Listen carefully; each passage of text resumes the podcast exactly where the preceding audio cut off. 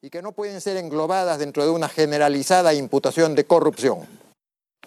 El efecto perverso sobre la ciudadanía de esa práctica censurable, implantada y conducida por los referidos altos funcionarios del Estado y formadores de opinión, ha sido que ya se ha instalado en el país una masiva pérdida de la fe en la probidad de nuestros connacionales.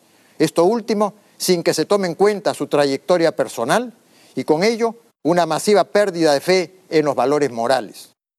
Yo, como magistrado electo del Tribunal Constitucional, que he dedicado mi vida entera a construir valores éticos y morales, rechazo como perversa esa destructiva e irresponsable actitud de los referidos altos funcionarios del Estado y de esos desencaminados formadores de opinión. Es necesario que se construya la fe en nuestro país y en nuestra sociedad. Para ello es necesario que se tenga fe en la probidad de nuestros conciudadanos.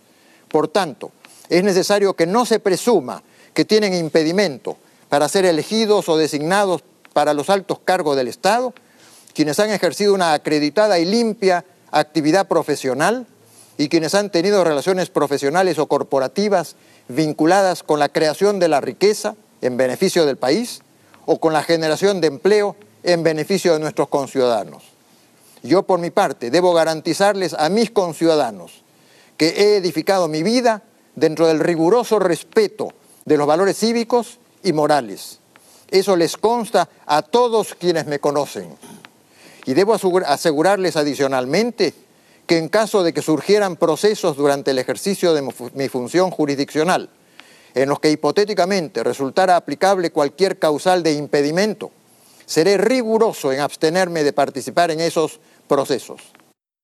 Quiero concluir dirigiéndome ahora directa y personalmente al doctor Ernesto Blume Fortini, presidente del Tribunal Constitucional. Usted, doctor Blume Fortini, también ha dedicado su vida a construir valores cívicos y morales y a defender el Estado de Derecho y la democracia. El país es consciente, doctor Blume Fortini, de las fuertes y públicas presiones intimidatorias de que está usted siendo objeto, para que no me tome el juramento de ley.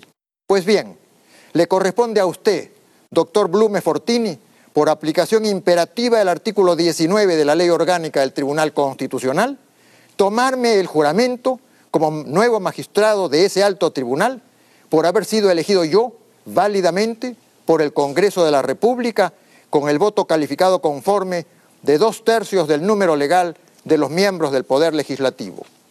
Esa obligación suya, doctor Blume Fortini, es una obligación personalísima e indeclinable que le compete únicamente a usted en su condición de presidente del Tribunal Constitucional.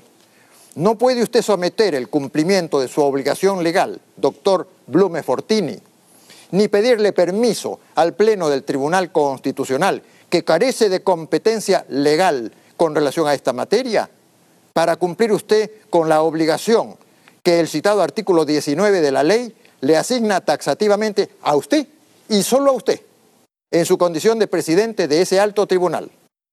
Todos los hombres de derecho, doctor Blume Fortini, nos encontramos en un momento crucial para el país, en el que cada uno de nosotros debe asumir sus respectivas responsabilidades en defensa del Estado de Derecho y de la democracia, y en defensa, en consecuencia, del respeto al ejercicio de las respectivas potestades constitucionales por cada uno de los poderes del Estado. Este no es un momento para que ninguno de los hombres de derecho sea temeroso ni dubitativo en nuestro país. Actúe usted como siempre ha actuado en su vida, doctor Blume Fortini, con decisión y con la inexcusable valentía. Todos los ojos de la ciudadanía están puestos sobre usted para ver cómo cumple usted con sus indeclinables responsabilidades legales. Muchas gracias.